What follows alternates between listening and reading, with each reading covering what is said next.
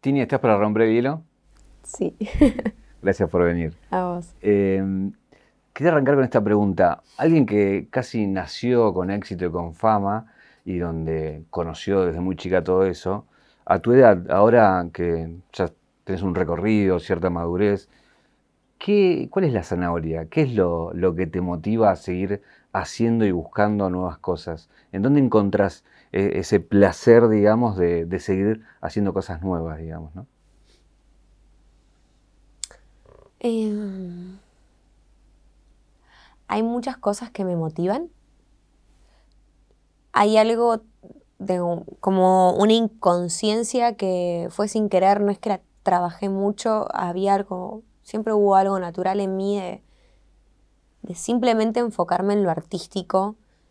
Eh, y te digo la verdad, el, lo que es el dinero, contratos, el hecho de haber tenido un papá que trabaje conmigo, hay una preocupación que yo nunca tuve. Claro. O sea, es como si el hobby constantemente fuese un hobby, no deja de ser laburo, no deja de traerte cansancio y un montón de cosas, pero hay una parte recontra profunda que seguramente a veces agote mucho o te genere inseguridad o, o también, digo, me cagará, no me cagará, me traicionará este manager, no me... Viste, como que todo eso a veces empieza a ensuciar un poco el, el amor, la pasión, porque hay muchas preocupaciones que entran. Y yo creo que en gran parte... Eh, el hecho de poder seguir motivada y simplemente enfocada en lo que me gusta hacer es eh, que tener la confianza tan grande de que mi papá se ocupa de un montón de cosas las que yo no tengo que estar preocupada y simplemente enfocarme en lo artístico. Y fue algo como muy charlado siempre. Obviamente las cosas me las entero, las charlamos y qué sé yo, pero pues hay algo de, de, la paz y de dejarlo en sus manos que no sé que no, no, no tendría esa paz y, esa motivación constante, digo, me he cruzado con muchos artistas, con muchos colegas que han pasado por muchas desilusiones y frustraciones en ese, en ese sentido, ¿viste? Y a veces eso te, te, desmotiva bastante, porque es volver a confiar eh, en alguien queriendo lograr o cumplir un sueño o seguir adelante o seguir recorriendo. Y creo que en gran parte es eso. Después... Eh, en gran parte también me, me, di cuenta, yo hablo, vos después vos decime, de, te, de, yo, te, te, yo, te, escucho. yo, hablo, yo hablo mucho, yo te dije, acá me gusta hablar. Eh, en gran parte creo que algo que me mantiene muy motivada son las relaciones eh, poco personales. La pandemia para mí, lo, y lo estuve hablando bastante, bueno, la salida de este álbum y qué sé yo, y, y obviamente que bueno, viste, tuvo como cosas muy, muy tristes y, y todo lo que vimos, pero pero a mí me volvió a conectar con algo que estaba un poco apagado, viste, en algún punto, porque frenar lo que te hace es como, en algún punto, mirarte en el espejo y mirarte a vos y, y preguntarte cosas que quizás en la locura del de show, el avión, eh, la exposición, la entrevista, el maquillaje, el pelo, estar de acá para allá, cambiar de comida, cambiar de hotel, no, no volver a tu casa, no estar con tus amigos, no tener el contacto con tu que sí, obvio es lo que te decía, estoy súper pendiente del teléfono y me, hablo, me llamo por FaceTime qué sé yo, pero estar cara a cara y, escuchar las historias de mis amigas y escuchar qué les pasa en, sus trabajos y tener mis amistades de toda la vida y haberlas podido alimentar un montón durante esos dos años, para mí fue re sanador. Un viaje, un viaje, una vida, un recorrido, una reconstrucción. Caja negra todo queda registrado en la memoria. Pues es que también me da curiosidad eso, como alguien que, que, tiene un laburo tan demandante y algo que es su, es su vida, su pasión, mm. es casi, va, va, de la mano, ¿cómo le deja paso a la persona? A la persona que tiene amigas, que tiene una familia, eh, ¿cómo no se lo termina comiendo también un poco eso? ¿Tuviste esa dualidad o siempre tuviste muy claro que una cosa era una cosa y la otra era la vida personal, digamos?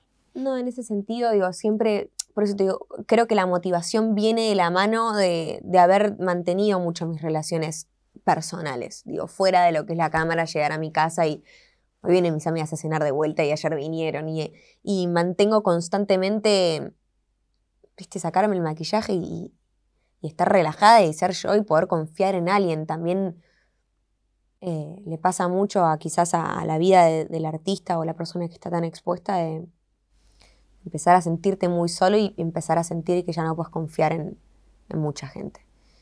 Y entonces es como que hay algo que se empieza a apagar.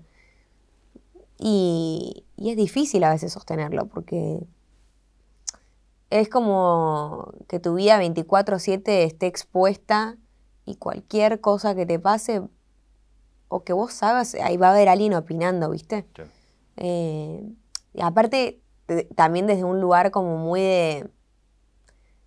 como si supiesen realmente cuál es la realidad de, las cosas puertas para adentro.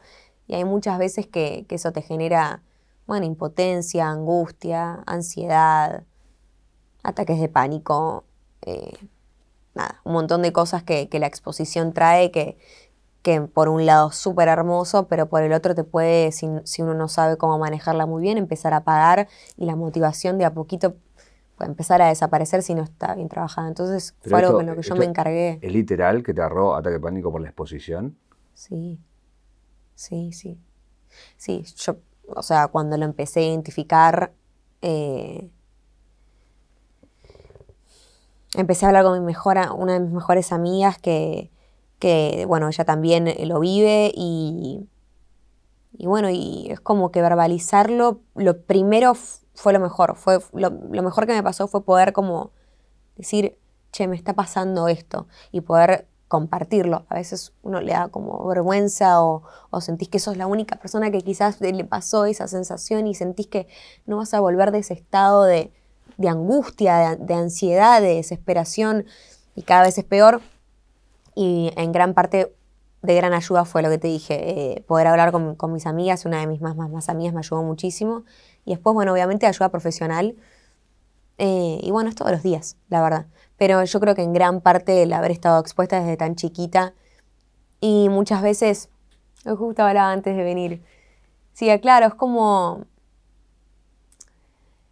es como salir a aclarar absolutamente todo, te termina volviendo un poco loco todo lo que digan y todo lo que la gente piense y todo lo que todo lo que opinen y todo lo que y es como y lo y si hay algo que vos te, no sé, tuviste súper enferma ese día, no agarraste el celular y no saliste a aclarar esa mentira, entonces quiere decir que es verdad. Entonces te volvés en una dinámica de, de loco de tener que salir a decir lo que, nada, ya está, prefiero, viste, como decir, el día que me vengan a preguntar lo que tengan ganas de preguntarme, con mi palabra, eh, diré lo que, mi verdad y lo que yo tenga para decir, digamos, pero, pero en gran parte creo que, lo más importante también a la hora de estar expuesto es como trabajar la, la, paz y la tranquilidad, el irte a dormir tranquilo con, con, tu verdad, ¿viste? Con tu, con tu historia. Y eso en algún punto es muy difícil a veces porque te genera mucha impotencia el que dirán constantemente, pero, pero si lo trabajas y tenés personas que realmente te conocen y conocen tu corazón, hay una paz y una tranquilidad que, que, no, que no te lo saca nadie nunca. Es como es un poco eso. Eh, la otra vez veía también, en, creo, que fue en México, que eh, no había salido a saludar y, había fans. Y me parecía nada eso, muy gráfico con lo que decías recién, que bajaste la bandera y dices, me sentí mal me sentía mal. Y, como que veía a la persona explicando como cualquier otra persona que nada, que puede tener un mal día y que no puede por ahí, como cualquiera de nosotros, no ir al trabajo porque te sentís mal. Eh, pero me dio como eso, de, me hizo acordar lo que decía, de que a veces es, algo tan simple como eso. Mm, y mucha gente por ahí dice otras cosas, ¿no? Sí, sí, sí, sí. Eh, bueno, me suele, siempre que estoy de gira o lo que sea, eh, suele haber gente o fans o, lo que sea, porque saben que estás por dar un show y están ahí como esperando. Eh, y yo por lo general te diría que el gran porcentaje de las veces bajo, y si no es, siento como una, como una responsabilidad de avisarles que, fue por tal cosa que no pude bajar. Pero bueno, eh, pasó eso, no sé cuántos días pasaron, dos, tres días, y, yo había tenido mucho mareo en uno de los shows. Eh, fue una sensación muy fea porque no me había pasado antes, es muy feo marearse. Y nada, yo dije, claro, yo necesito descansar.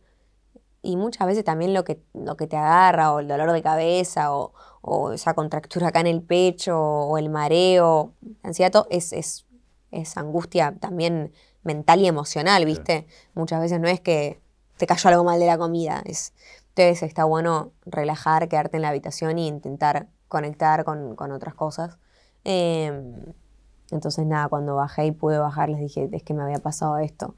Pero, pero también me permito, digo, que, que nada me pase y a veces no exigirme cosas que sé que después, eh, nada, quizás termina peor el mareo, ¿viste? Como termina peor algo y, bueno, está bueno como cuidarse ahí en el momento y entender que, está bueno priorizarse en esas cosas. Ahí, ahí hablas de, bueno, de tu, equipo que te soluciona un montón de, temas que tienen que ver con cosas que por ahí el artista no se tiene que ocupar.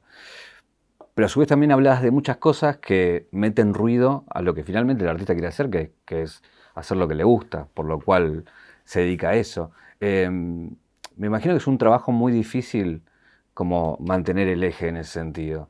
Eh, y veo como, no sé si me dirás sí o no, pero veo que como que esa batalla la estás dando y como que siento que te estás acomodando en el lugar de yo soy esto, quiero hacer esto y el resto que diga lo que diga, pero yo soy esto.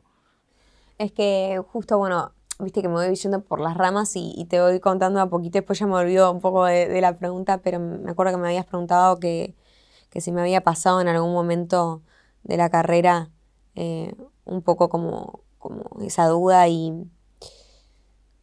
y bueno, sí, para mí encontrarme en mi camino fue algo que me llevó trabajo y tiempo. Pero después se me pongo a pensar y, y, es algo que le pasa a todo el mundo. O sea, ¿cuánta gente se metió a estudiar una carrera y de repente dijo, ¿qué carajo estoy haciendo estudiando esto? ¿Cómo?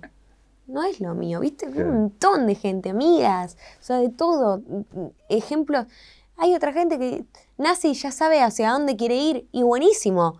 Pero es como que te plantean una idea de que uno tiene que encontrar esa pasión y el camino de re joven y la verdad es que no, lo puedes encontrar recontra grande como lo puedes encontrar recontra joven y yo en algún punto siempre amé el arte, mm, estar relacionado con la música y todo lo que tenga que ver con eso, pero bueno, tampoco quería decir que yo me haya propuesto a los 13 años trabajar, ¿entendés? Es como una... Es, nada, yo tuve que crecer y entender que realmente lo quería. Llegaste a dudar. Claro, obvio. Sí, decir, che, pará, yo esto lo amaba y sé que fue algo de la vida y que me tuvo que pasar y todo. Ahora, terminó Violeta. A mí, a mí me decían Tina, a mí me decían Violeta. ¿Cómo hago para transformar esto en mi proyecto, en, en lo que yo quiero hacer?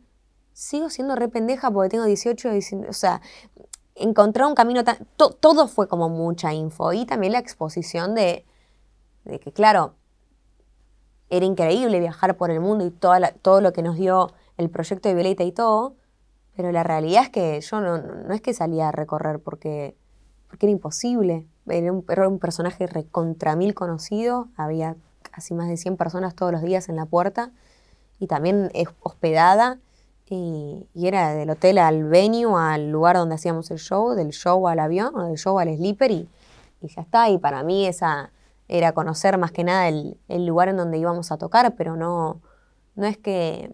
Paseabas. No, no, no, no, no mucho. Eh, y bueno, nada, había años que estaba, ¿qué? 20, como muchos días acá en Argentina, a esa edad de adolescencia, que mis amigas me decían, no, no, fue, no, tengo que contar chico, no, nos vamos a esta fiesta, no, no sé qué. Es, fue un cambio bastante grande. Y, bueno, terminé ese proyecto y se me cayeron un montón de preguntas, un montón de preguntas a mí en hacia dónde quería ir, quién era. No me paraba de preguntar quién era, el propósito de mi vida, un montón de...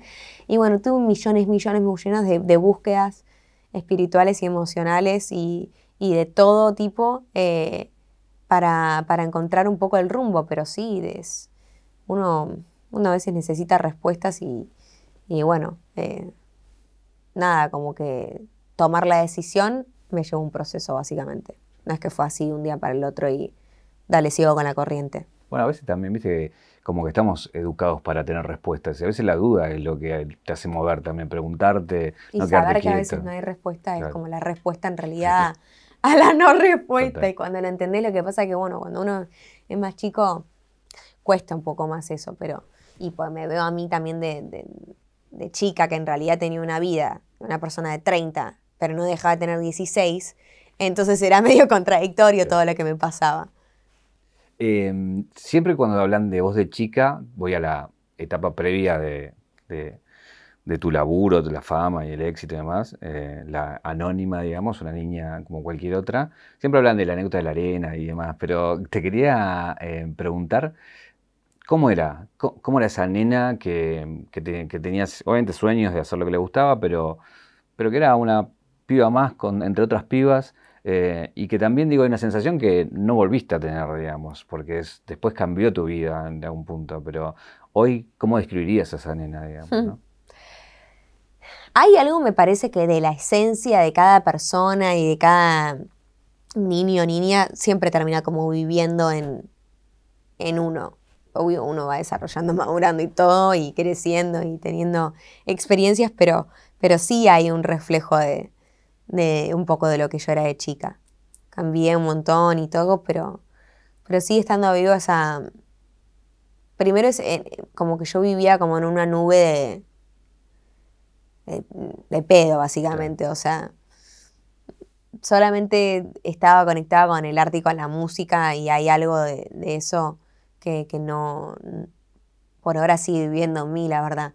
Em, y era como, yo no, no me sentía muy identificada con, con lo escolar, con el colegio, con, con muchos como mandatos o formas de ver las cosas. Y no, no me hallaba, no, me sentía me sentía como que no, yo no podía, o sea, que no era un lugar para mí, no era un lugar en donde yo me sentía feliz o cómoda, porque me costaba mucho, porque tenía bastante déficit de atención para, más que nada para las materias y, para un montón de, materias que me costaban un montón. ¿Lo tenías diagnosticado? Eh, sí, te diría que sí. Sí. No, pero ese, es un problema. Eh, creo que cuando hablamos Hay mucha gente aparte que tiene déficit de atención. Entonces, eh, viste que es tipo, no, es vago, no, no presta atención, no tiene un problema. O sea, que le impide prestar atención. Sí. Sí, y, y, bueno, y a mí me costó un montón porque, claro, es como. No había tanto lugar. Yo no sé hoy en día cómo estarán muchos los, colegios y quizás se le está dando lugar a, otro tipo de búsquedas o de pasiones en los jóvenes, pero, pero no había en mi caso mucho lugar a, lo artístico de desarrollar algo como si fuese una carrera más y darle ese lugar como, como si también fuese normal poder estudiar eso y, poder soñar con eso y dedicarte a eso. Cero. Era como sí o sí un hobby. Eh, sí o sí algo que, bueno, le pasa a uno. o sea, no, no era como algo muy viable, entonces no se le daba mucha pelota. Pero en tu casa sí. Porque tu casa eh, viene un poco de ese. Claro, sí, en mi casa, en mi casa sí, pero bueno, en el cole no. Entonces, y aparte yo tenía, si no me, me tenía que quedar estudiando seis horas, cuatro horas más, porque lo que me habían enseñado yo nunca pude haber, nunca pude prestar atención a lo que me habían dicho. Em, y quizás estudiaba 20 horas más que la que solamente había prestado atención en clase y igualmente me iba mal. Era una frustración muy grande. Em, y bueno, en ese sentido digo, ah, sigue estando esa, esa, esa Martina en mí, por así decirlo, porque, porque bueno, vivía pura y exclusivamente conectado con el, con el arte. Eh, y, y nada, vivía como en, una, como en una película. La adrenalina siempre fue algo que, que necesité en mi vida. No, no es algo que apareció porque porque en algún punto el artista tiene mucha adrenalina, el escenario, el sentir nervios, te genera, y la adrenalina es algo que te alimenta, o sea, que te hace sentir muy vivo también, y es algo que a veces uno tiene que aprender a poner límites y decir, está todo bien con lo adrenalínico, pero, pero no. Es una droga peligrosa también. Total, total, pero yo siempre fui una chica adrenalínica en ese sentido, siempre de chiquita, y de grande tuve que reconocer eso y entender que que nada, que había por, momentos que decir, claro, basta de esta búsqueda adrenalínica, pero a mí me encantaba eh, sentir esos nervios y, romperlos y, era como súper tímida, pero cuando yo me subía al escenario había algo que, no, que no estaba en mí las 24 horas del día, era cuando, cuando estaba cantando una canción y bailando una canción. Eh, y bueno, digo, cuando yo me subo al escenario hay algo de, Lola y la timidez que quizás tengo que no que me acompaña todo el tiempo. Y veo como esa, esa Tini muchas veces reflejada en, arriba del escenario, conseguir adelante, con, en muchas cosas no tener miedo, em, animarme, hay, hay algo en, en, mí siempre. ¿Qué recordás de, por el laburo de tu viejo, pisaste la tele chica, imagino que en tu casa habrá habido, no sé, gente que, que laburaba con él y que por ahí era conocida. Eh, ¿Recordás algo de eso, alguna escena, algún momento que después te reflejó en algo de lo que sos también? Digo, digo, porque es el laburo del papá, pero no era un laburo común, digamos, ¿no? Eh, y yo siempre le pedí a mi papá que me llevara, que yo quería estar en los sets de filmación y todo, pero él no me llevaba mucho, o sea, yo, no, él me mantenía, y con mi mamá, seguramente la decisión de los dos de, de, a los dos mantener como, como un poco más esa vida sin estar tanto en contacto con, ese mundo que la verdad es que te, te, miento si te digo que mi papá me llevaba mucho, que yo estaba muy en contacto. Era pedirle, por favor, una noche, por favor, queremos ir a este programa, por favor, queremos, por favor, llévame. Y ponerle cuatro veces, o sea, de, toda mi infancia. Es, poco, no íbamos mucho. Pero sí, lo que yo me acuerdo mucho era el, las palabras de mi papá, los consejos de mi papá, la forma de ver la vida de, papá, em, las charlas que tenía con mi mamá, o, mismo esto que te decía, yo una vez me acuerdo que llegué súper frustrada del cole, y yo le decía, no, no sirvo para nada, no sirvo para nada, no sirvo para nada, no sirvo para nada, te hablo de 10 años, no sé, muy chiquita, ¿viste? No me va bien y ya no me va a ir bien. Y me dijo, vos me dice, tenés talento y tenés talento para otras cosas y no tenés que presionarte esto es una etapa de tu vida, pero vas a ver que ya la vida te va. Y, me recuerdo que, que, nada, que tenía como ese lugar seguro de decir que es re importante también tener el apoyo de, tus viejos, ¿viste? Eh, no, porque, no porque yo le decía que quería trabajar de eso porque era re chiquita, pero sí como sentir ese lugar de decir, bueno, bueno igual hay algo que, me guste y que, y que ellos confían en mí. Para mí era re lindo sentir eso. Igual, muy chiquito, finalmente visitas un un set de televisión, pero ya laburando. Eh, ¿Recordás alguna escena de, Patito Feo, de, ese primer trabajo, de, bueno, ese mundo nuevo que se abría, que seguramente era una fantasía, pero cuando se vuelve real, me imagino que ahí contrastas un poco y, y tenés otra mirada por ahí, ¿no? Me acuerdo mucho de los nervios que sentía. Sentí como mucho, mucho, mucho nervio me ponía, lo que te digo, súper nerviosa, pero había algo de ese nervio que me generaba mucha vida también. Eh, y poder romper con, ese miedo. No sé, me acuerdo como de esa sensación siendo eh, eh, cuando antes de que me dieran acción. Hace poco vi la escena, no me, acuerdo por qué, me apareció en algún lado y la vi. Y, como que estoy así y, me, y en la escena me veo como con la mirada como para abajo, pero cuando tenía que hablar era para arriba y me acuerdo de esa sensación mía, o sea, en el cuerpo, de tenerla, de, de, sentir y saber perfectamente qué era lo que yo estaba pensando y qué estaba sintiendo y, bueno, nada, me veo como en muchas cosas también de Violeta y, todo lo que fue el proceso de encontrarme como en mi carrera y mi música. Eh, ver, nada, me miro y hay muchas cosas que me gustaría mejorar, soy muy perfeccionista, pero sí veo también las cosas o sea, que mejoré también mucho y, y bueno, y hay muchas cosas en las que, en las que me siento orgullosa porque también está bueno también la parte de, aceptar y, y nada, y, poder ver las cosas de afuera también. Y fue algo que, siempre practiqué mucho eso. ¿Qué recordás de ese primer casting de, Violeta? Que obviamente es Disney, es, sabemos que tiene todas las de ganar, pero después hay que ganar y hay que lograr ese papel y que te vaya bien ya con, todo el elenco armado, digamos. ¿Qué, recordás de ese primer casting? ¿Qué, ¿Qué, pensabas? ¿Cómo fue? ¿Hay alguna escena, algo que te acuerdes, puntual? Me acuerdo bastante de todo. Eh, mm, me acuerdo cuando, cuando le fui a contar a mis amigas que iba a hacer un casting. Para mí yo no, sea, ¿no? Imagínate que en ningún momento de la vida pensé que me iba a cambiar tanto la vida, o sea, y que existía la posibilidad de que, que quedara, era como todo muy lejano, era simplemente una experiencia. Me acuerdo mucho de, esa, de, ir a contarle a las chicas, de estar chocha porque faltaba esa mañana al cole, me acuerdo, y claro, yo me sentía, no me, sentía, sentía tampoco feliz y que yo decía, qué divertido poder faltar a la mañana porque a la tarde tenía que ir. Em, y, me acuerdo perfecto que, que nada, que, bueno, mis papás me lo avisaron literalmente que tenía dos días, un día antes al casting.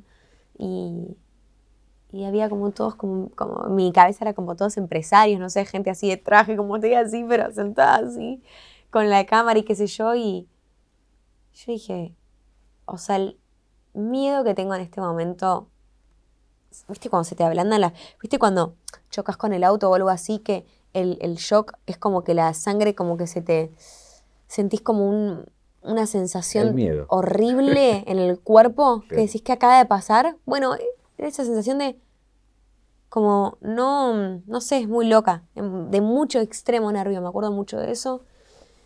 Y, me acuerdo de la emoción que, tuvieron todos cuando yo terminé de cantar. Como que una emoción que, no sé por qué fue, viste que las energías son muy zarpadas y, y no hay con qué darle. Eh, yo seguramente me vaya acá y, algún dolor en algún lugar sienta, como que ahí siempre, como que absorbo de cualquier lugar en el que entro y bueno, no sé, se ve que había como mucha energía ese día y, y todos se largaron a llorar y yo me largué a llorar y mi mamá se largó a llorar y fue una cadena de llanto después de cantar lo que soy de Demi Lovato. y, y eso creo que fue algo como muy lindo porque en algún punto emocionar y emocionarte es algo muy, es algo muy zarpado. Eh, y más cuando es alguien que, ni te conoce. O sea, solamente por, por el hecho de, la música en sí. Eh, y hubo una conexión muy linda ese día del casting. Tenía aparatos. ¿Sentiste que te fuiste con...? Porque lograr eso es decir, bueno, me fue bien. ¿Sentiste que, que, ibas a hacer? Eh, ¿La no. iba a quedar? No, yo le decía a mi mamá que no, que se olvidara. Y ella nunca me contó que en realidad ese día habían se le habían acercado ya para preguntarle como que te diga, bueno, ¿y con los aparatos qué podemos hacer? A mí me faltaba un diente también.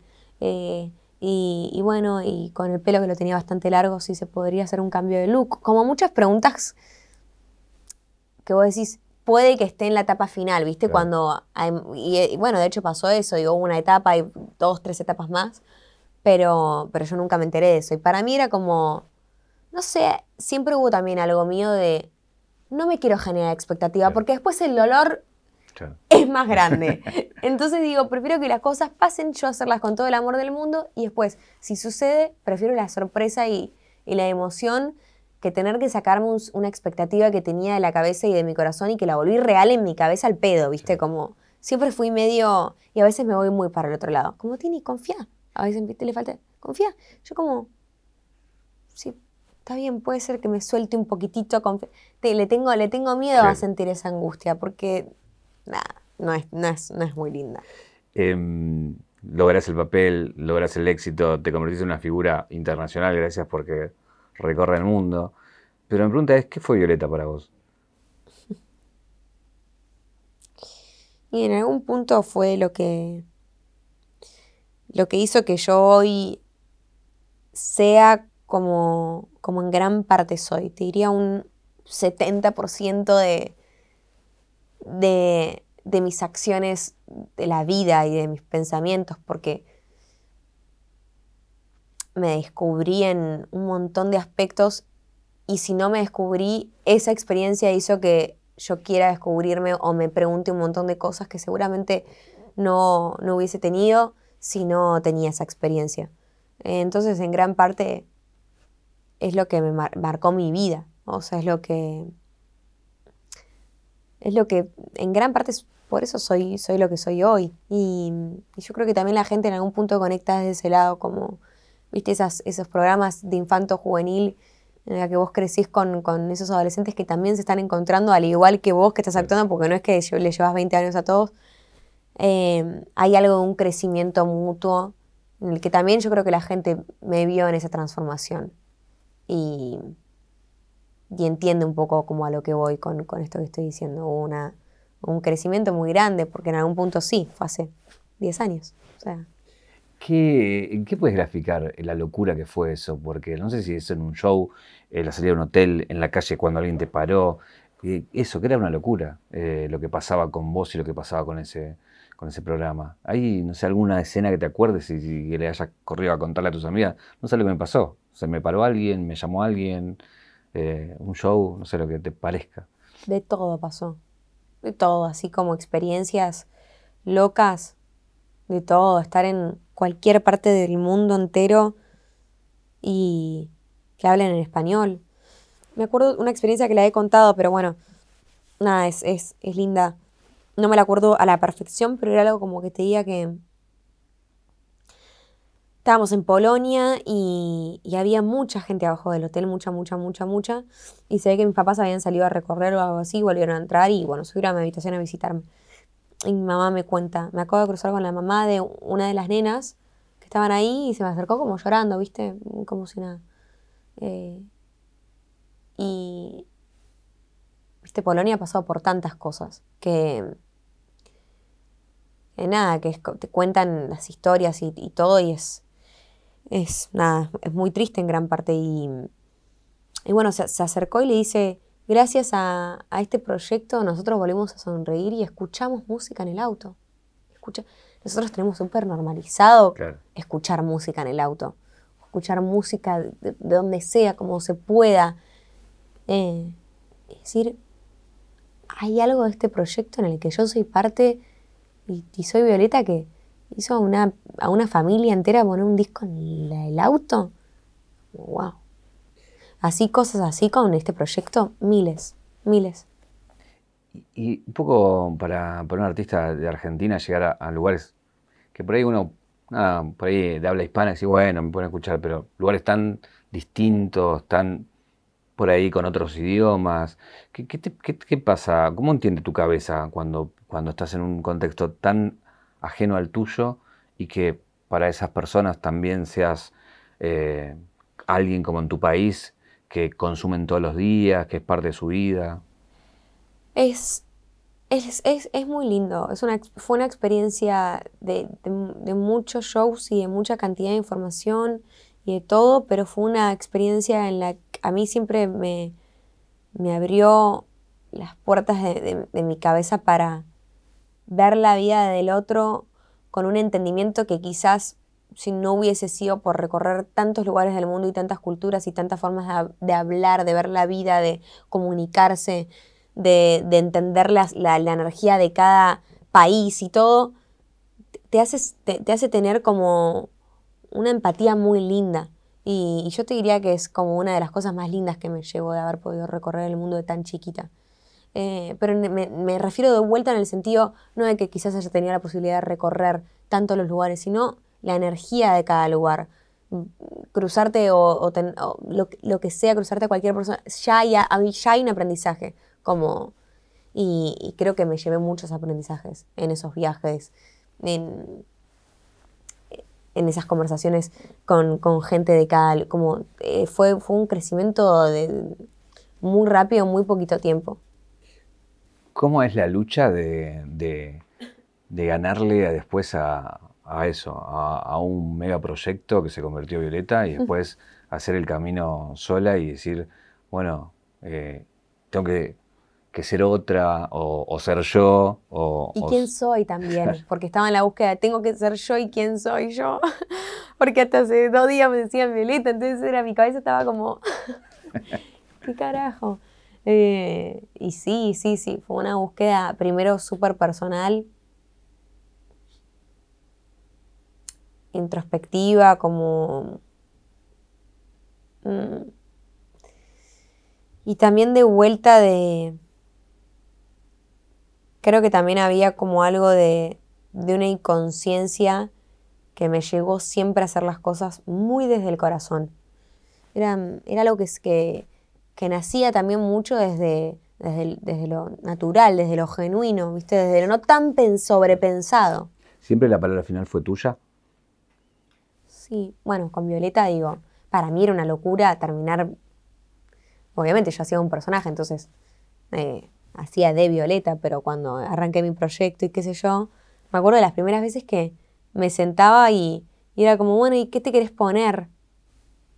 Y, yo era como, o sea, claro, puedo elegir, como aprender a elegir. claro, entonces vos ves, yo me muero con todo, porque, claro, yo me veo muchas cosas y digo, claro, que yo no, no, no había mucha claridad, entonces era el maquillaje de todo el, el outfit de todo. Probé de todo, o sea, todos los outfits sabios y para ver. usted busque que va a encontrar, ¿entendés? Y nada, también en algún punto es lo que te digo, había tanta, no sé, y sí, mis papás me dejaron siempre como, como en, ese sentido eh, una libertad como re importante también. Y también en, mi infancia, viste, había algo de que yo llegaba al colegio y, me, maquillaba como se me cantaba y me ponía el disfraz que tenía ganas y, todos los días hacía un personaje distinto y, y, eso, y eso para mí también hizo que yo a poco siempre tenga como esa libertad de, de bueno, hoy que elijo, hoy hacia dónde quiero ir. Eh, y sí, siempre tuve esa, esa libertad. Igualmente soy una persona que, que aunque hoy también tenga las cosas súper claras y entienda un montón de cosas que hace cinco años no entendía, profesionalmente hablando, laboralmente, escucho. A veces de repente estamos en una... Me la que, la que mi idea era la más y de repente digo, nada, sí, o sea, tiene sentido y me gusta escuchar y yo hablo mucho con mi papá y qué sé yo, y bueno, él no deja de ser mi viejo, entonces a veces, viste, como que esa relación eh, por momentos fue compleja y es compleja porque trabajamos juntos y aparte es mi papá, pero escucho, escucho mucho. Pasa que, bueno, en el caso de él, como de tu viejo, él no lo... Él te puede decir que no, pero después del resto de tu equipo eh, debe ser difícil eh, cuando, a medida que va avanzando y encima que te va bien y todo, que haya gente que se atreva a decirte un no, que también a veces el no es beneficioso también. Eh, es, lo mejor que te puede pasar. Y entonces, como yo sé también de vuelta que su consejo realmente es desde el lado del amor y desde el cuidado y no hay nada más, no hay un quiero sacar provecho de este consejo, sino es como realmente te quiero cuidar. Y también yo entiendo cuando es, lo estás haciendo de papá y no lo estás haciendo de, entonces, eh, siempre, o sea, pasa. No se puede mentir. Sí, y, nos conocemos. Entonces, entiendo también cuando es, eh, cuando también es muy desde ese lado y cuando es desde el otro y, lo escucho mucho. Pero también en algún punto, como nosotros, el equipo de, mi discográfica, eh, primero que no somos un equipo muy grande, somos re poquitos. y segundo, con la discográfica, por ejemplo, como nosotros ya llegamos juntos como equipo y, y siempre tomamos las decisiones en conjunto, hay algo de la disquera que desde que los conocí hace muy poquito, porque aparte yo me cambié de discográfica hace poco, que ya era así. O sea, es como, y lo que vos pienses y lo que ustedes decían va a estar, va a estar ok. Entonces es como que hay algo re lindo y, re de, estoy tan contenta porque es como realmente hay una libertad que es re importante también a la hora de seguir formando tu camino y está. ¿Y tu mamá y tu hermano opinan? O... Sí, obvio. obvio. Sí, obvio. Mi hermano recontra ama la música. De hecho, hay muchos artistas con los que he colaborado que fue gracias a, mi hermano porque él me los hizo conocer. Como, ¿escuchaste a este artista? No, a ver, mostrame. Y, y nada, y ahí escucho la canción y de repente digo, che, me encanta. Eh, y, he, y he mandado canciones mías porque Fran me hizo escuchar y entonces así opina mucho de mi música y todo. Y mi mamá tengo conversaciones súper profundas con mi mamá y, también me encanta escucharla. Ella siempre fue una mujer con mucha personalidad, con mucha personalidad, con, mucha, con mucho carácter. Como lo que es para mamá es para mamá y es muy difícil hacerla cambiar de opinión y tiene sus valores y sus cosas como, mm, como muy claras y, y es una mina que yo siempre la vi crecer y es totalmente, total y absolutamente una mujer empoderada, o sea, lo que, literal, eh, a la hora de decir su opinión, a la hora de tener una, ¿viste? Entonces yo siempre vi a, mi mamá y a mi papá de igual a igual, eso estuvo como muy bueno a la hora de, la educación que tuve. Y bueno, con mi hermano me llevó increíble, eh, así que sí, los dos tienen sus opiniones y tienen los dos mucho carácter, así que eh, la verdad es que siempre opinan y, y, y hay muchas veces que también les pido como su opinión, ¿viste? Me gusta escucharlos. ¿Cuándo sentiste que encontraste el camino de, Tini? Digo, ¿hubo eh, una canción especial, un show en especial, o al haberte cruzado con alguien que conformó tu equipo? ¿Dónde encontraste eh, e-, esa propia voz, digamos? Mm, fue de a poco, y yo siento que también en algún punto uno nunca para de, de encontrar como su propio camino y su propia voz, pero porque todavía me considero súper joven y todavía considero que tengo tanto camino por recorrer que decir ya está, está, esto para siempre es lo que quiero hacer y esto para siempre es el camino. No, quizás vengan tres años y tengamos otra entrevista y te diga, che, lo que pensaba en ese momento ya no lo pienso más porque me di cuenta que la vida es...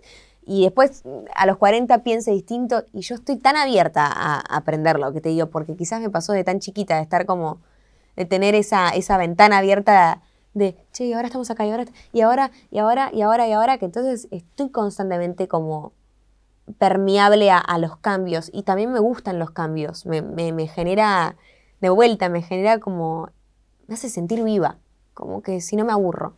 Entonces, eh, pero creo que, el camino así y los años más importantes a la hora de profesional, hablando profesional, creo que fue, te diría que, bueno, te quiero más marcó como bastante un antes y un después, pero bueno, 22, lo que fue Fresa, eh,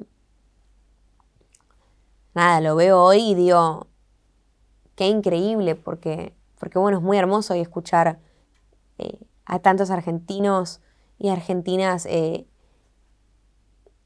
en, las canciones las, 50 canciones más escuchadas como, como casi todo sea de nuestro país, decís qué orgullo, qué hermoso, pero claro, yo me acuerdo hace tres años atrás, cuatro años atrás, y no era tan normal. Y de repente ver a Fresa, ver a todas esas canciones, la verdad es que sí, fueron canciones en lo profesional que me cambiaron la vida.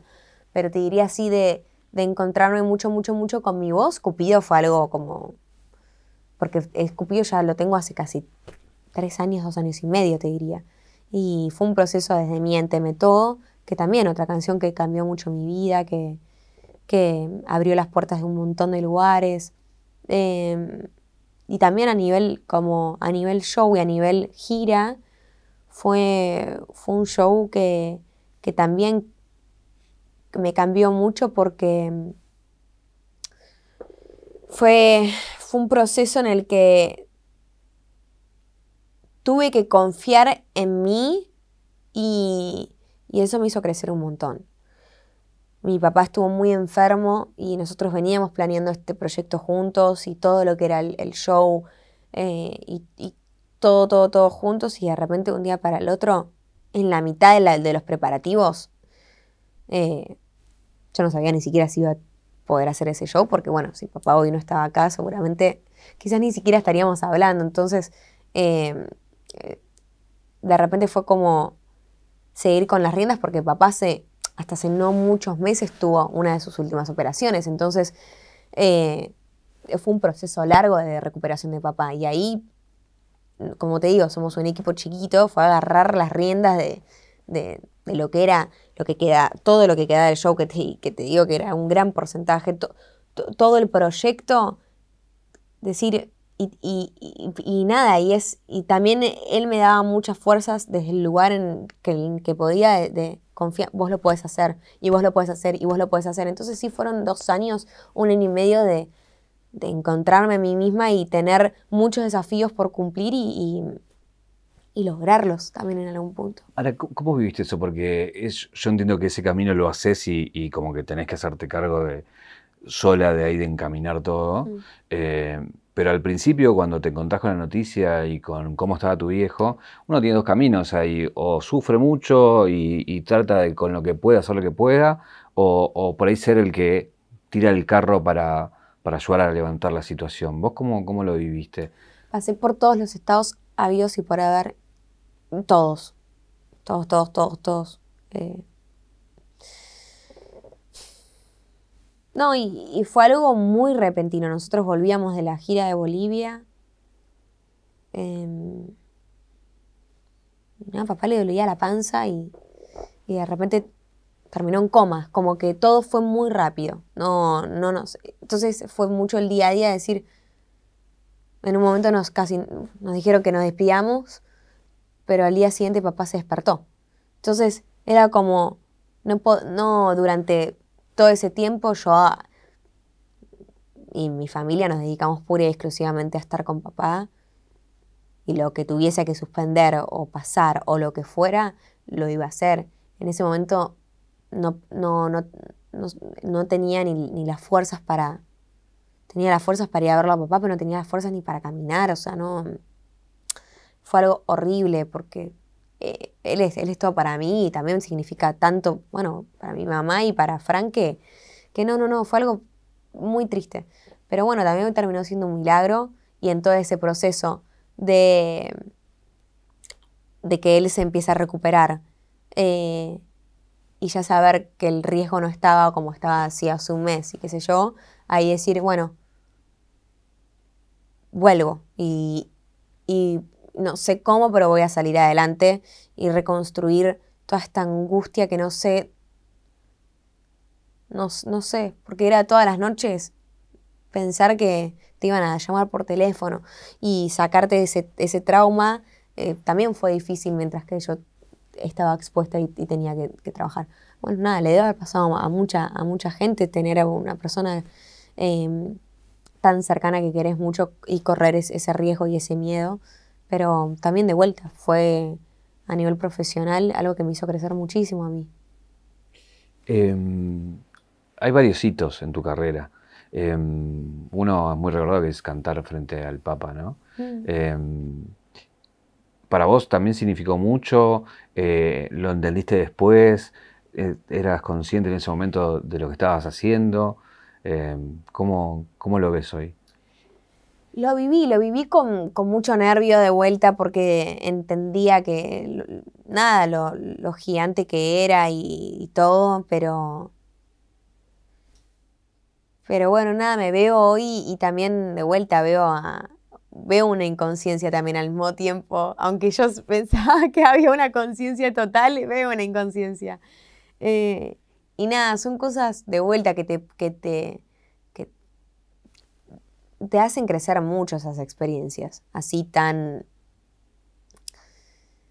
Mm, tan extremas, ¿no? Como de, de sí, eh, tan, tan extrema que quizás nunca te imaginas en la vida que te va a pasar y, y de repente este proyecto que era tan conocido te llamen para, para formar parte de un evento en el que él lo encabezaba en algún punto, ¿no?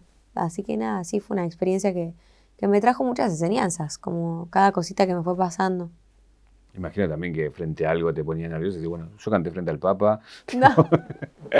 No, no, nunca, no, eh, no, no, no. Otra de, las cosas así como, eh, nada, que zarpadas me parece que es de de haber estado frente a Spielberg.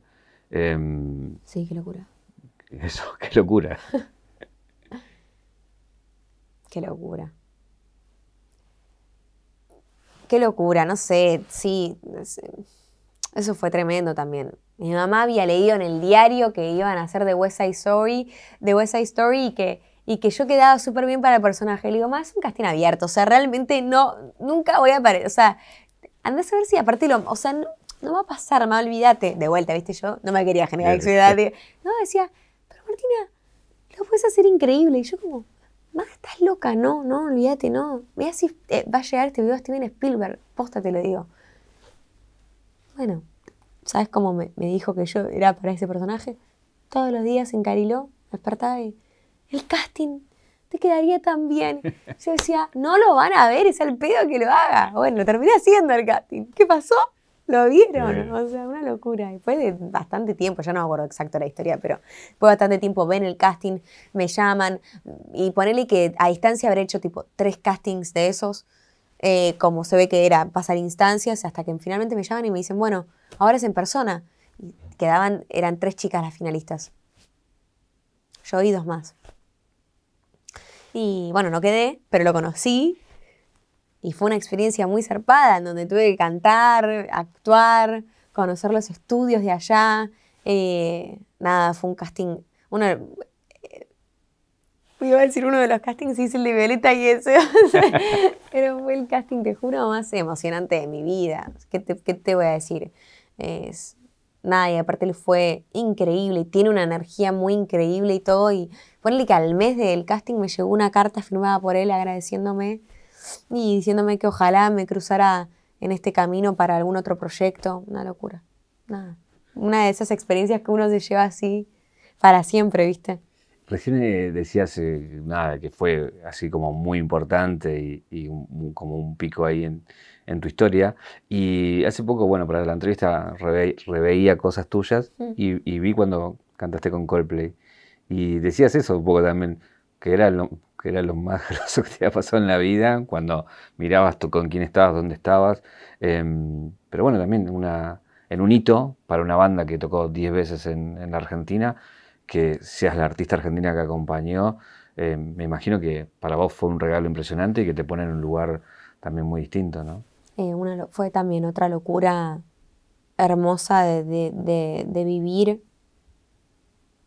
Y yo te hablaba el otro día, tuve otra entrevista y lo que creo que lo que fue más lindo también es haber podido vivirlo. Porque a veces estás tan pasado como de, tanto trabajo y, de, un, lugar al otro y qué sé yo, que a veces estás más en como un modo automático, ¿viste? Que decís, a veces es difícil, creo que lo más difícil para todos nosotros es no tener tanta ansiedad y vivir en el presente, no pensar en qué va a pasar mañana, y en una semana, y en todo este año, y en julio dónde estoy, y no sé qué, y bla, bla, bla, y bla, bla, y decís, che, ahora eh, lo que tenemos es ahora, después de lo que me pasó con mi papá, para mí fue un, fue, fue un aprendizaje muy, muy grande el decir, mañana realmente no sé qué puede pasar, la, la vida que tenemos es hoy, y, y hubo un entendimiento muy a poco, porque primero también fue salir de toda esa sensación y todo, qué sé yo, y bueno, yo venía eh, con mucha ansiedad, con mucha angustia por, cosas y, todo, y, fue un año a nivel personal en ese sentido eh, heavy porque, porque me, costó salir de muchos momentos eh, personales, la verdad, un montón. Y, y en ese momento de mi vida yo estaba, yo estaba bien. ¿A qué voy? ¿A, qué voy que estaba bien? Eh, me despertaba y no tenía ansiedad. Eh, y, tenía otra visión, o ahí estaba presente realmente y, disfrutaba de las cosas que realmente tenía que disfrutar y, a veces la angustia y, el, la angustia, porque al fin y al cabo es eso, no, te deja. Entonces como que cuando me pasa esto, yo estaba en un momento de mucha felicidad y creo que es por lo que más lo valoro, porque me acuerdo de cada segundo y pude disfrutar del presente y pude entender lo que me estaba pasando y lo pude valorar como realmente se merecía esa experiencia, que quizás hay muchas otras que el hecho de, haber estado con tanta ansiedad y con tanta angustia no, no le podía dar el, valor que, que merecía esa experiencia. Entonces como que eso es lo que más feliz me hace, acordarme de cada segundo y, haber, y haber estado ahí, presente en el momento, que es una de las cosas más lindas que creo que le puede pasar a cualquier persona. Como es lo más lindo de todo. Em, lo, dijiste varias veces, que, que, sé que la pasaste heavy. Eh, ¿Cómo estás ahora? ¿Es algo que día a día lo vas ahí midiendo o bueno, ya estás en otra etapa? Bueno, tengo a mi psicólogo que me acompaña y todo en, lo, que, lo que me va pasando y en estas angustias que me agarran y todo. Em, pero bueno, nada, estoy, estoy mejor, o sea, estoy, estoy mejor, pero es algo de todos los días. En esa época igual tenía una, no sé, te digo que estaba como no sé, sentía que nada ni nadie podía... Fue una sensación tan hermosa esa época. Eh, pero bueno, ahora nada, estoy haber arrancado el, año, eh, todas las emociones y, todo lo que se vibra como volver a, volver a empezar y, en algún punto hay algo como energético también de vuelta de, de, nada, de volver como a, reencontrarse con un montón de cosas y qué sé yo, que, que bueno, que me movilizaron bastante, pero, pero nada, feliz de, poder estar acompañada también de gente que sé que, que, me ayuda muchísimo y, también ser consciente de lo que me está pasando, porque quizás en su momento me sucedía, pero no tenía herramientas como para poder eh, seguir, como para poder entender como a quién acudir, a qué acudir, qué hacer, como que creo que, que lo que más paz y tranquilidad me deja es ya sé qué es, qué es lo que tengo que hacer, a quién debería acudir, qué tengo que hacer. Entonces hay, hay una paz que manejo que es completamente distinta a la de quizás otro momento. Em, hay una cosa que veníamos hablando que era cómo le, ganabas a, un mega éxito como, como Violeta y cómo, cómo te convertías Es que te hablo tanto que me olvidé de contestarte eso. No, bueno, pero te quería retomar ahí porque digo, finalmente lo, haces, porque digo, había también un mote de eh, la cantante para el público infantil y quebras eso también y amplías tu, tu público, te convertís en un mega éxito también con, con, con Tini, con tu propia voz. Em, y ahí también vuelves a recorrer el mundo y a, seguir siendo una figura internacional. Eh, no sé, me mostraban y veía que, no sé, una influencer coreana estaba bailando tu tema. Tremendo.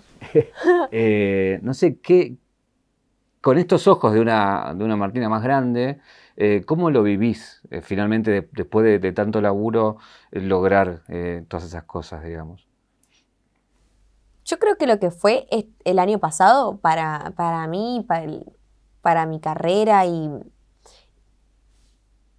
y, que, y que no sea, viste, a través de una red social, sino tener la posibilidad de girar por el mundo con este show en mi propio país también y ver lo que, lo que fue y la repercusión que, que tuvo el show y cómo la gente se, se, fue conectando y todo, yo creo que realmente lo voy a, o sea, ser ser del todo consciente es como... No, no, es una locura. Vinieron casi más, casi un millón de personas a ver eh, los, shows. O sea, es, una, es, una, es una locura, es mucha gente y es mucha gente la que se fue conectando. Em, y hay algo de vuelta que intento como siempre trabajar y es como entender que la vida también son momentos y entender que, que es una etapa que, me tocó vivir y que me está tocando vivir e intentar como sacarle el mayor aprendizaje posible. Y, y siento que la vida constantemente nos, nos, pone a prueba también en algún punto, y me gusta tomármelo así, como para volver a lo que querés ser y a como tus valores. Entonces eh, me ha puesto en, en lugares tan increíbles y yo he vuelto a lo que también realmente me termina de completar, que es mi casa, eh, mis amigas, eh, alguna persona que, que, ame y poder contar con esa persona, como volver a eso y que eso no haya cambiado me hace realmente poder disfrutar todo lo otro. Eh, y yo creo que la vida no me deja de poner a prueba y, volver a elegir esos lugares y esas personas que terminan de darle sentido al, al éxito también, como algo que le llamamos como éxito, que en realidad eso es como lo, lo que lo que me taramina como de, completar en algún punto, porque si tuviese todo eso, pero tuviese sola y no, no tuviese una, una persona en la cual poder como contar, sería todo muy vacío. Porque, porque la, o sea, la caída, volver, a, volver al hotel y estar realmente solo, sola, después de haber hecho un show para mucha gente, es una sensación es una sensación distinta, que, es, que de a poco se va convirtiendo como más grande. Entonces, digo, bueno, ¿para cuánto me voy de gira? Tantos días. Amiga, ¿puedes venir? Sí, amiga, me llevo a la computadora y trabajo a distancia. Dale, dale, perfecto. Eh, viste, mi papá viene o si no. Eh, alguien que, mm, la gente, como que es salir del escenario y tener eh, una historia, un, chisme de lo que le haya pasado con el ex para que me cuente y volver de vuelta a tierra, ¿viste? Eso, eso a mí realmente me hace como valorar y poder ser feliz y rellenar eso. Si no, siento que no tendría igual sentido todo lo, todo, todo lo increíble.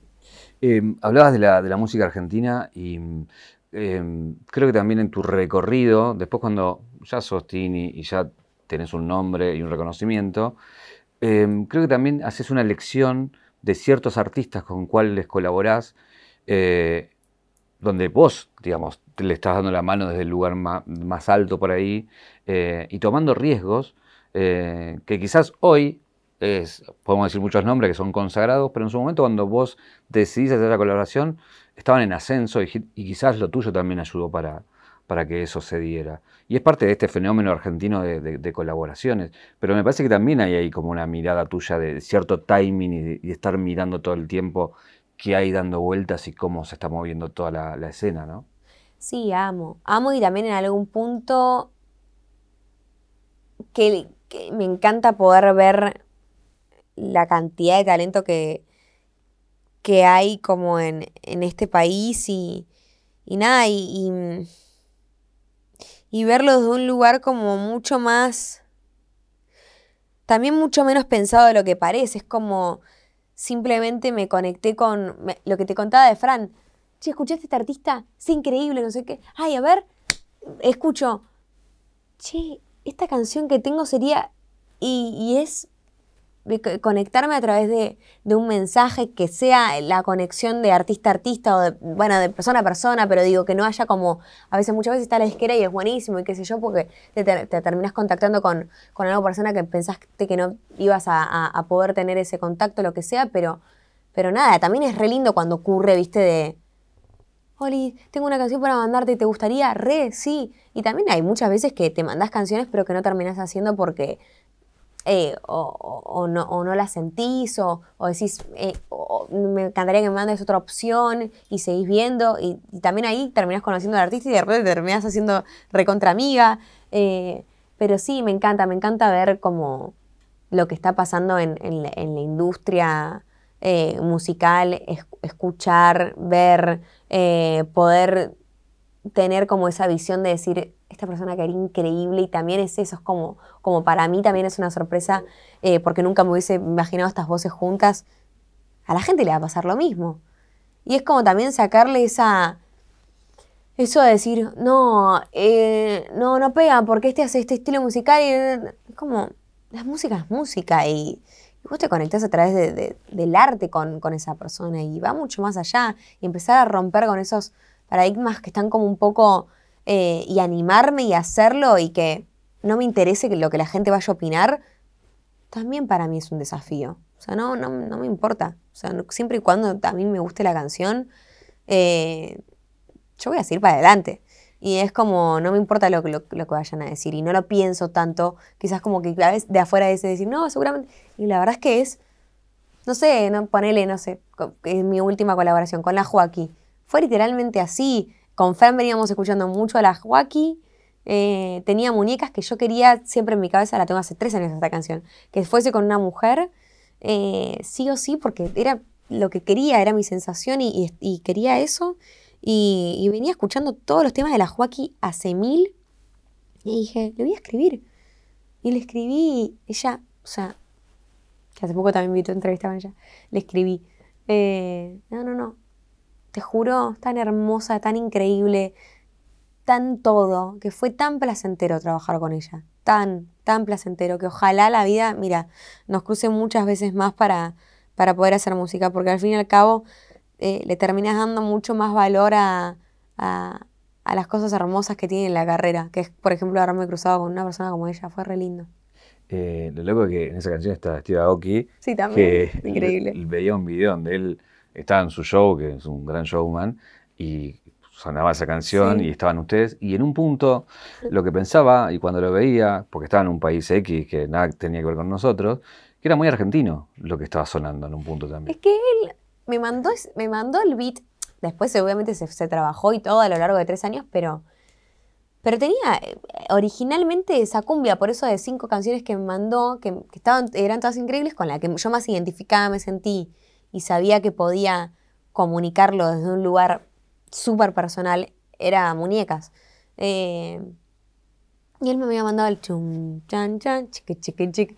Y yo dije, amo. O sea, y también ese crossover de que él en realidad esté recontrametido en el beat y, y, haya pensado en esa idea, haya pensado en mí yo ya pensaba en la Joaquí y que de repente terminan los tres en una canción que decís, ¿cuál es la colaboración que menos te esperabas en tu vida? La Joaquín, Joaquín y Tini. Y pasó, amor. Está bueno.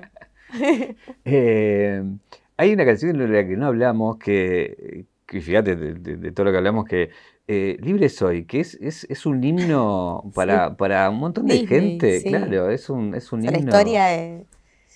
Y bueno, y el crecimiento de, muchos, de muchas niñas y de muchos niños. Eh, tremendo. No sé, también fue algo que me acuerdo que me habían llamado para hacerlo. Yo estaba en el proyecto de Violeta y y nada, y fue increíble la canción. De vuelta, había una conciencia, no conciencia de, para mí haber crecido con esas películas y de repente formar parte y, ser la voz de una canción que seguramente marque la historia de, muchas personas y aparte una historia como la de como la de ellas dos y Frozen, que es de mis películas preferidas y amo el mensaje y todo, y me encanta la película y todo lo que significaba Frozen, como aparte el mensaje que tiene esa película y, representar en algún punto fue una, fue una experiencia re linda. Eh, venimos de ser campeones del mundo y veo usar tu privilegio de haber estado tan cerca de, esa experiencia. Eh, bueno, ¿cómo, lo viviste? ¿Cómo viste esa cercanía y, ver todo eso? Y de hecho, creo que no sé si tenemos que agradecerte alguna decisión tomada también. No, no, ellos, o sea, viste lo que ellos dejaron la vida ahí. Obviamente la gente apoyando. Lo digo seguramente por el, consejo. Me refiero a eso específicamente que... Que de, que de, todo. Ah, que, que, él haga lo que sintiera. Claro, exacto. Sí, sí, sí, sí. Bueno, fueron muchas etapas, la verdad. fueron muchas etapas, pero después de todo lo que yo tengo contando, que para mí fue un crecimiento personal de, de que vos me preguntaste antes de arrancar la entrevista, ¿te importa mucho o lees mucho lo que dicen o las cosas? Me tuvo que empezar a chupar huevo lo que digan de mí, porque si no lo hago, lo inventan. O sea, como que si no lo hago, lo inventan. Y si no lo inventan, ni idea. Es como, no sé, lo vuelven a inventar por cuatro. Y entonces es como que digo, claro, me toca hacer cargo de lo, que primero digan de mí. Después lo que la gente opine. Y, después yo decir, ¿qué hago con esta situación? Eh, entonces es como me pasó con el mundial y yo sabía que yo estaba recontraexpuesta también en esta situación. Eh, pero también sabía que, en su momento para mi papá el mundial había sido algo que, le, nombrábamos todos los días y le decíamos, vamos a terminar viendo, vamos a terminar viendo Argentina y vamos a terminar. Y papá, viste, era sacar una sonrisa con eso. Y, y de repente que me llame y me diga, dijimos que íbamos a estar acá. Y yo Sí, pero vos viste, o sea, Argentina pero yo de repente, porque soy la culpable de esta situación? O sea, como, ah, y, y viste, y de repente Rodrigo también como una persona también que amo y que quería que esté ahí. Yo digo, claro, yo me estoy dejando llevar por lo que la gente piense, diga y, se imagine, y la verdad es que no me puedo estar haciendo cargo. Ya después de todo lo que me viene pasando, digo, ya, ya está, voy, porque si no, en algún punto hay algo de, de eso que me termina influyendo y, no, termino, no termino tomando decisiones que realmente siento que, son las que quiero tomar. Y qué importante como poder tomarte esa libertad y escucharte. O sea, eso te llegó, porque uno no tiene idea, ¿viste? A nivel de exposición. No, no, no, pero te llegó en el sentido de. Yo, me metí después, ¿viste? Tranquila a las redes y dije, ¿qué hice? No, pero del peso, a eso me refiero. Te llegó ese peso de decir que eras responsable de algo. Que claro, claro, sí. Y bueno, nada, gracias a Dios estuve, estuve allá y bueno, Argentina, no digo, no digo justo que, no, no, digo que tuve la posibilidad de también ver un, o sea, ver un mundial y, y, vivir cosas muy hermosas, aunque había mucho estrés también, eh, obviamente, desde ya.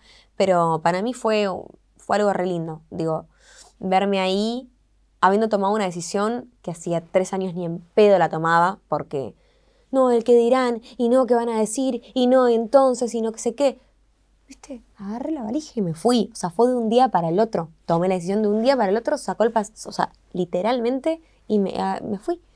Em, y de repente verme ahí con mi papá, que se le caían las lágrimas viendo a Argentina ganar. A Rodrigo que estaba ahí saludándome en la tribuna diciéndome te amo. Eh, a mi hermano. O sea, todo fue tan hermoso que dije, eh, o sea, esto es, esto es una experiencia que, que yo yo quiero vivir y la terminé viviendo y estoy orgullosa de, haberme animado, que quizás en otro momento no hubiese tomado esa decisión.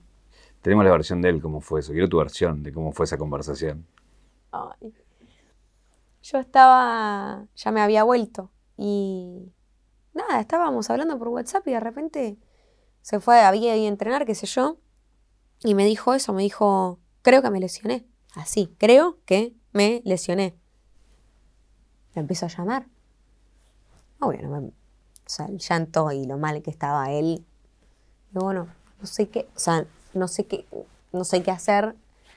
Avísame cuando puedas hablar y obviamente, bueno, nada, Rodri pasó. Porque aparte, Rodri y todos los chicos como yo creo que a nivel emocional lo que ellos viven, para, ¿no sienten que pasó hace como seis meses y solamente pasó? Pasaron dos meses, un mes y medio, a como también vivir todo eso y, volver a jugar a, los, no sé, siete, diez días. Eh, todo como fue, me imagino que debe haber sido una presión o a un nivel inimaginable, ni aunque quieras ponerte un segundo en ese lugar. Y aparte también eh, que Argentina esté súper bien eh, y, querer jugar y decir, es que no sé si entro y me rompo, o sea, y va a ser en realidad para peor, o espero y, reposo y ve, pero me dice, claro, yo en realidad igual no sé si, es que estamos pensando como si Argentina fuese a pasar, pero no, no, se sabe en realidad. Para cuando yo esté recuperado, si... Y nada, y ahí que yo, yo la postura que tomé le dije, o sea, hacé lo que, lo que sientas, o sea, adentro.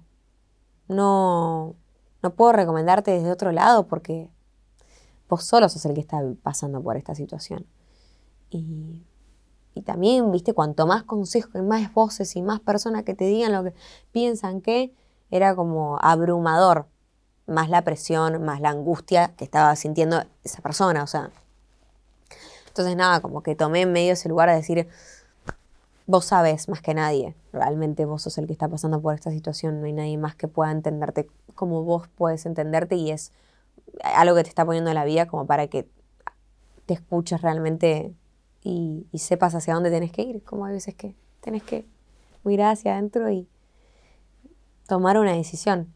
Y bueno, nada, terminó tomando esa decisión con un, dolor muy grande en ese partido eh, y todo lo que fue la recuperación, pero nada, lo dio todo. Y imagínate, yo orgullosa. Y nada, feliz también porque Argentina terminó saliendo campeón. Eh, tu disco se llama eh, Cupido y, tiene la rareza de ser un disco que se estrena, pero que ya tiene un montón de canciones que le fueron bárbaras. Eh, ¿Tenés idea de cuántas reproducciones tenés eh, a esta altura? Lo sé porque el otro día me lo... ayer que, que tuve día de promo y me, contaron porque me entregaron discos y, todo lo que, lo que fue, bueno, cada canción ganando y qué sé yo, bla, bla, bla, bla, bla, bla. Y eh, el titular era como más de 4 billones, una, un número, o sea, así como muy loco. 4 billones. Billones. Con B larga. Con B larga. Que, no, te juro que, no sé, es una locura. Una locura. Sí, Cupió, bueno, con eso que te venía contando, pero igual si quieres preguntarme yo. No, no, era un poco el, concepto de por qué lo elegías, digo, ¿no? ¿Por qué, por qué jugabas con, con ese concepto? Bueno, hay muchas cosas. Primero que estaba planeado que saliera a principio de año, del año pasado, pasó todo lo que pasa con mi papá. Entonces la prioridad obviamente que terminó siendo la salud de papá, acompañar en ese proceso y, bueno, teníamos el show a medio hacer, entonces poder eh, reprogramar eso y, poner la cabeza en, lo que era la gira y, viste, como intentar sacar las cosas que nos generen estrés y peso y bueno, el álbum, digo, se pospuso porque no había, no había lugar en ese momento de, agregar, la verdad. Más cosas no se podía. Y, y, nada, el álbum termina saliendo en este momento por temas de tiempo y todo lo que sucedió. Em, pero es, un álbum en realidad que ya hace casi que tres años, dos años y medio que, que, está como que ya está. Y que ya están las canciones, que ya todo. Y cuando me puse a pensar, y vería hay varias canciones también que quedaron afuera, ¿no? Pero cuando me puse a pensar y veía las canciones y, digo, ¿qué, ¿cuál fue el disparador de este álbum? ¿Qué fue lo que, lo que hizo que estas, que estas canciones nacieran? Y en algún punto, esto personal, que hizo que a raíz de, esta situación yo arranque a, tener muchos sentimientos que están, que están en, digo, plasmadas en, ideas y en canciones de este álbum, eh, y en un crecimiento personal que si no hubiese sido por, por eso, no hubiese aprendido un montón de otras cosas. Entonces, como que el disparador en algún punto fue Cupido, eso de decir, había algo que, tenía que pasar y, sucedió, eh, y a raíz de eso aprendí, soy la mujer que soy hoy. Y creo que Cupido es como la primera canción en realidad que marca esa historia. Eh, a partir de esas dudas, decir, ¿qué pasó? ¿Qué, nos pasó? ¿Qué? Arrancás como a hacer una introspección y, y a conocerte y a entender y a decir qué cosas repetirías, qué cosas no repetirías, quién te vuelves a ver en, soledad, el corazón partido, creo que es una de las cosas que, que más te, te hacen entender y conocerte y crecer, aunque es horrible, pero es una sensación espantosa, pero, pero te hace crecer muchísimo. Entonces fue como el disparador perfecto la canción y, el concepto también en algún punto para todo lo que le siguió del álbum. Em, te quiero hacer una pregunta, no sé si delicada, pero mm, que siento la confianza para poder hacer después de, todo este tiempo de charlamos.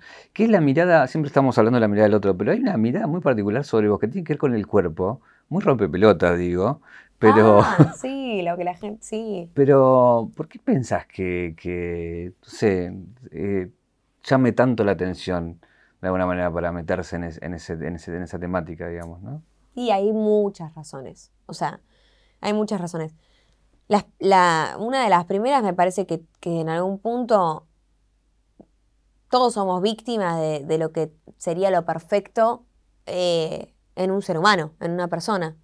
Porque a mí me pasa porque soy delegada, flaca, pero a otra persona le pasa porque tiene el, color de pelo de una forma, a la otra porque la uña no sé qué, a la otra porque no sé qué, bla, bla, bla, bla, bla.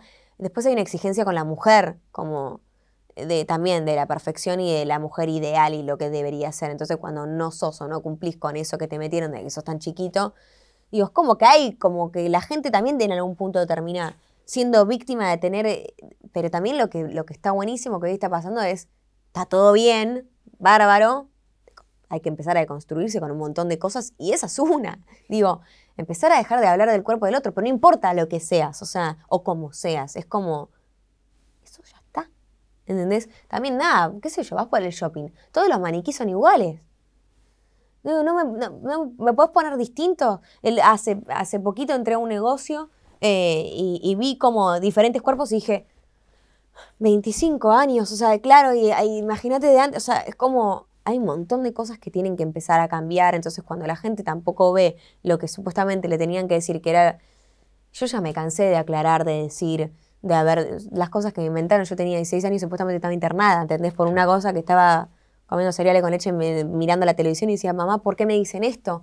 Y es como, nada, la gente es así, es así de cruel. Eh, nada, y también y ahí arrancó también mucho como la aceptación y el amor propio y decir, ok, para, si yo pongo la seguridad fuera estoy cagada porque realmente nunca voy a cumplir con las expectativas de nadie. O sea, que lo más importante es cumplir con las mías y si hay un día que yo me siento insegura con algo mío, trabajarlo de la mejor manera que yo pueda o piense que es la, la ideal, digamos, y entender que hay gente que realmente me conoce y sabe, pero digo, estar todos los días en mi vida aclarando algo que no soy y, te vuelves loco. Entonces, nada, creo que hay como, hay como muchos temas en la sociedad en realidad que genera esto, porque lo veo conmigo, pero lo veo con todas las mujeres de, diferentes edades y de todo, como eso sucede un montón. Y, nada, eh, obviamente que, al hombre también le sucede, no estoy diciendo que no, pero creo que con la mujer hay una exigencia eh, en algún punto como más exigente, básicamente. Eh, perdón, pero me llama la atención el ombligo. Ah, también. pero imagínate, ¿cómo la.? yo digo, aparte, tenés que tener mucho tiempo en tu vida como para tener tiempo para agarrártela con un ombligo. Entonces, ya cuando te da gracia, ya cuando en realidad sos lógico y decís, ah, qué locura, o sea, hay alguien que está teniendo el tiempo de su vida como para meterse y criticar eh, en, en la red social de otra persona sobre un ombligo. Yo digo, claro, es que en realidad, o sea, eh, yo no, esa persona es la que, la que no está bien en realidad.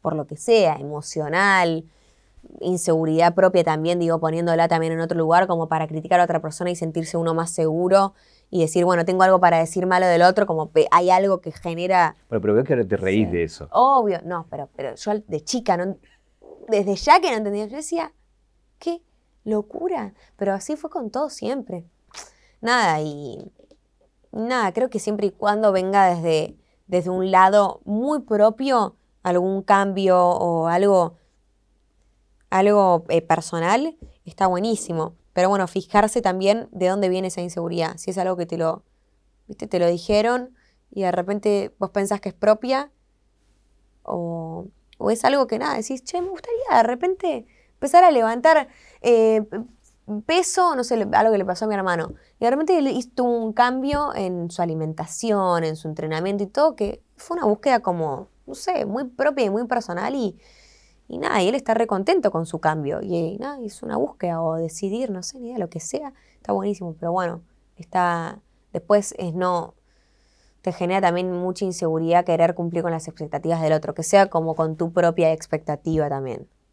Em, ¿Con qué soñas después de haber todo este recorrido? ¿Te quedan así como... Eh, esto como que te decía, no, mira si me va, mirá si voy a estar con tal, mira si me va a hacer el casting, que después finalmente lo haces o has cumplido muchas de esas metas, pero hoy en esta instancia, con todo esto que este recorrido que venimos haciendo, digo, no sé, decime alguna que, que tenga ganas y te parezca inalcanzable. Ah, que, sueño. Sí. Sueño. Porque la verdad que digo, seguramente, no sé, no, creo que me sea, pero digo, sueño. Bueno, tres años en la entrevista que vamos a tener, vamos a ver si por ahí cuesta o no. No, así un show hacia el artístico, que sé yo, creo que el Super Bowl para cualquier artista debe ser algo muy zarpado de hacer, eh, así como una locura. Y después nada, es lo que te digo, intento como no, no proyectarme tanto a futuro porque me genera bastante como ansiedad pensar en, en cosas que me gustaría cumplir y que quizás de repente no se dan y a veces la frustración o el golpe es más fuerte, entonces voy como pasito a pasito. Tengo proyectos que tengo muchas ganas de hacer este año, eh, que ojalá dentro de poco pueda comunicar, son desafíos para mí y, es algo en lo que la gente me va a ver completamente desde otro lugar y me da muchas ganas, la verdad. Eh, dentro de poquito ya lo voy a poder contar eh, y son cositas que son más a, corto plazo. Y, creo que a mí me van a hacer crecer en, en lo personal, ¿viste? Y, nada, después creo que como mi sueño más grande es, es tener la salud, salud, o sea, como emocional, mental, cuidarme, para poder encarar un montón de cosas que quiero y que después, eh, nada, entiendo que pueden llegar a ser como eh, mucha información en tan poquito tiempo, entonces como que creo que eso es lo que más tengo en mente, como cuidarme a mí mucho para encarar las cosas que tenga ganas desde un lugar sano. Me parece eso. Tengo una caja negra acá. A ver. Eh, primero voy a arrancar por esto, a ver si puedo sacarlo. Que eh, 0800 Don Roach te hizo algo específico para que lo abras y lo, y lo veas. No, qué lindo, dice Tini. Amo, muchas gracias. No hacía falta, muchas gracias. Qué amor. Y. Con estas uñas es lo que cuesta abrir esto, ¿no? Después me ayudas. Te ayudo, te ayudo. Sí, después me ayudas. Eh, Amo, muchas gracias. Si querés lo dejamos acá y así te muestro lo, otro que tenemos. Después ya te lo pondrás. Eh, esto es parte de, tu lanzamiento de, de Cupido, que lo que tiene son unos corazones de chocolate, ¿no? Adentro. Eh, no sé si querés uno o todos que tenés ahí. Si tenés que mm. regalárselo a alguien, ¿a quién se lo regalás? ¿Esto? Sí, un corazón. ¿Pero en qué mm, contexto? No, no, lo digo en el sentido metafórico, digamos. Ah, metafórico. si fueran corazones, digo, en esta cosa del concepto cupido, me parece que, digo, si tenés que elegir y decirle, bueno, a mis amigas y a Rodri. Lo parto de la mitad. Amistad y amor de, así de, no sé. Em, si vamos a la caja de tu vida, ¿cuál es el momento que te convierte en Tini?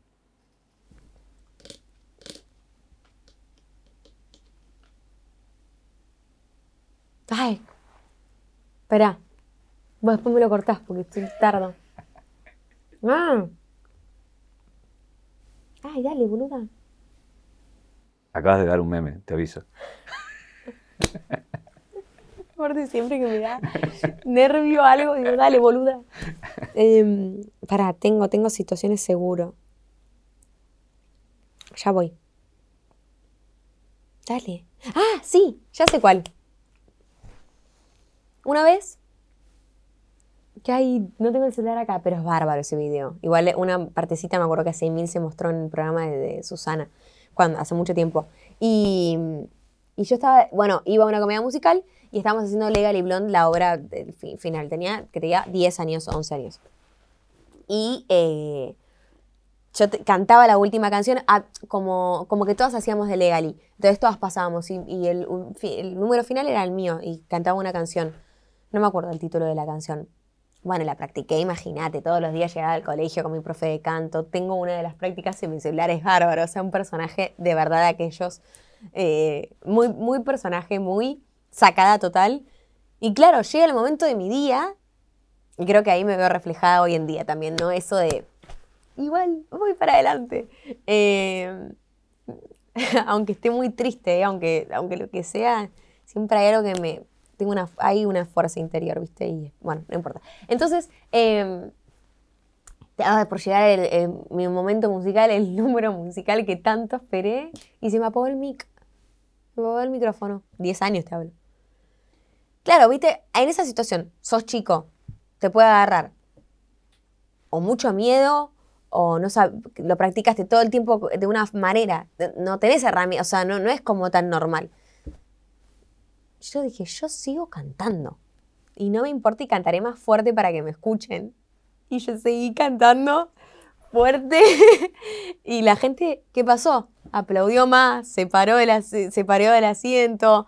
Digo, sucedió algo que es cuando decís, viste, cuando, cuando el destino te la pone medio, medio, medio nublada, medio que eh, y, vos haces así con las nubes y decís, igual ahí va a haber luz. Creo que se, en mi personalidad, en, el artístico, hay muchas cosas que me han pasado arriba del escenario que quizás eh, ni, las he contado y, que tuve que sobrepasar. Eh, lo hice, lo hice y seguí para adelante. Em, la última pregunta que quiero hacerte Em, tiene que ver con, esos números que, hablábamos de la gente que te escucha. Eh, son personas, personas que te, quieren, que te admiran, que te siguen. Tenés un fandom ahí como muy presente.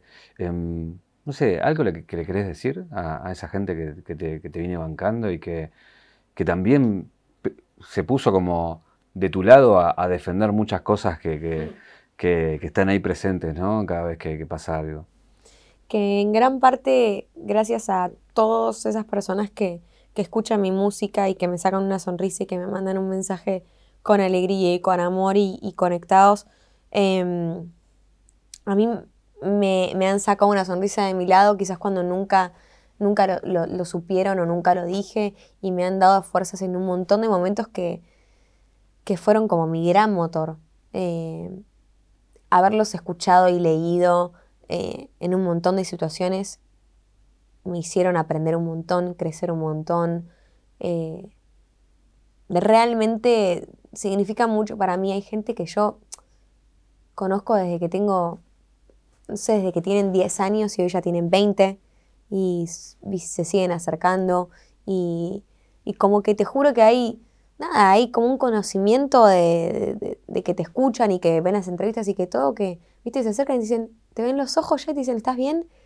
Y hay algo como de, bueno, y como, hay como una conexión muy linda con, toda la gente que, que escucha mi música y para mí la bendición más grande del mundo es que a través de lo que yo amo, poder hacerlos sentir es, es muy loco, como llevarlo así en profundidad y, y nada, que estoy total, absolutamente agradecida. Agradecida también porque en los momentos más difíciles toda esa energía llegó.